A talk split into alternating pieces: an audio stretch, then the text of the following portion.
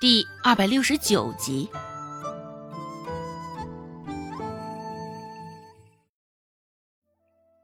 周有巧挤出一个笑容，柔声问道：“娘，水温还行吗？”“嗯。”孟婆子闭着眼睛，甚是惬意的点点头。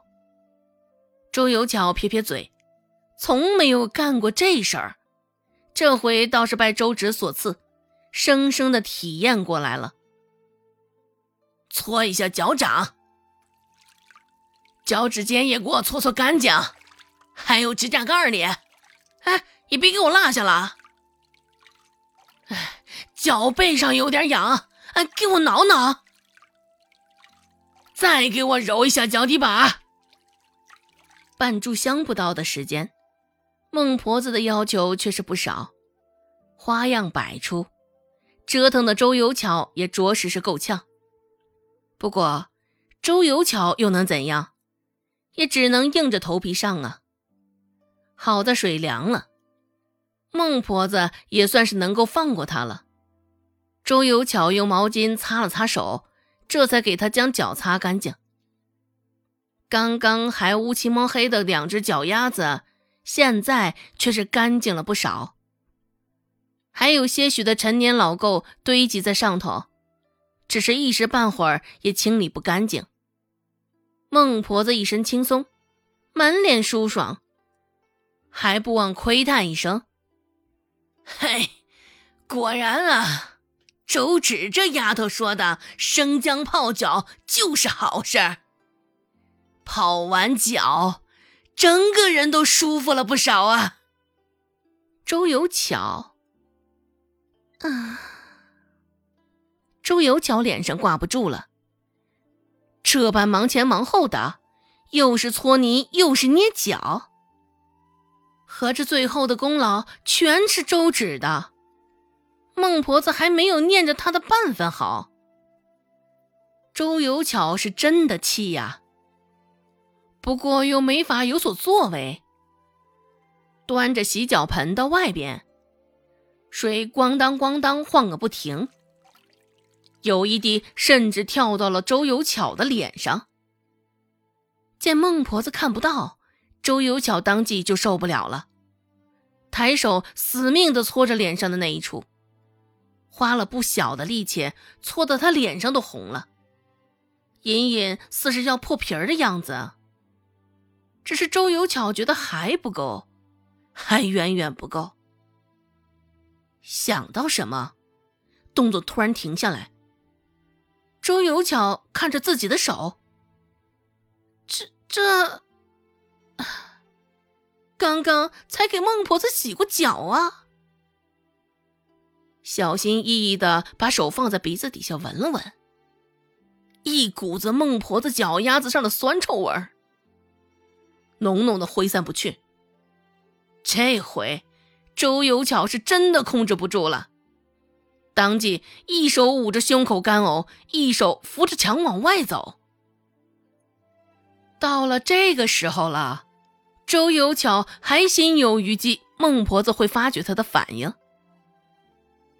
而现在，周芷却是一心挂在生姜上，视线放在了生姜上。花这么多铜板买生姜，并不浪费。只是，若是这些生姜全是用来给孟婆子泡脚，那真真是太浪费了呀！浪费与否是因人而异的。想到这儿，周芷脑子里便有了主意，打算做红糖姜糕。今天晚上做好了。明儿个还能拿给顾寒生谢谢他。一堆生姜，同时拍两个人的马屁。没有将生姜全用来做姜糕。周芷特意剩了些给周有巧，毕竟难得的机会，一定要让周有巧好好的表现表现才行。找了一把小刷子。周芷甚是耐心地将那生姜一一洗刷干净，吱吱呀呀的，各种细小的位置，周芷都注意到了，而后又用干净的布巾将其一个一个擦干，洗了水，再然后切块、剁碎，看似简单，只是操作起来却有些麻烦。周芷切的手腕一阵酸痛，原本看上去不少的生姜，现在一剁碎也不多了。将红糖、剁碎的生姜一同倒入炖中，仔细的搅拌。待均匀后，周芷这才将炖盅放在灶炉上炖制。要炖制十个小时，周芷调好了火候，又在炉灶里加了些柴枝，确定这些火能够持续到明天早上。这才由着它慢慢的烧着。周芷起身回了房间，隐隐约约的有呜咽声，随着风声飘进耳朵里。声音似是隐藏难耐。刚进房间，周信就压低了声音对他说道：“这声音是不是小公母的？”刚刚周芷还没有注意。现在仔细一听，可不怎的，就是周有巧的声音呢。听那动静，是在干呕的声音。对于这样的鸡飞狗跳，周芷也猜到了，也没有刻意去关注那方的动静，只是隐隐传来周有巧的干呕声，周芷心里头还是开心极了。周芷的嘴角也控制不住的上扬，笑着对周信点点头，说道：“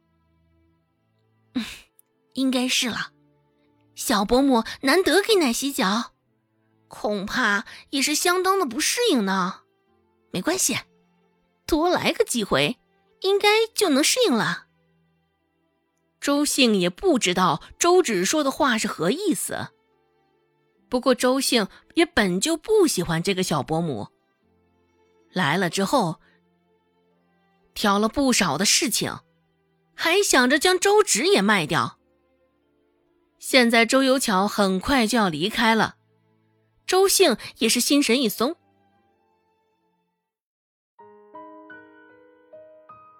本集播讲完毕，感谢您的收听。感兴趣，别忘了加个关注。我在下集等你哦。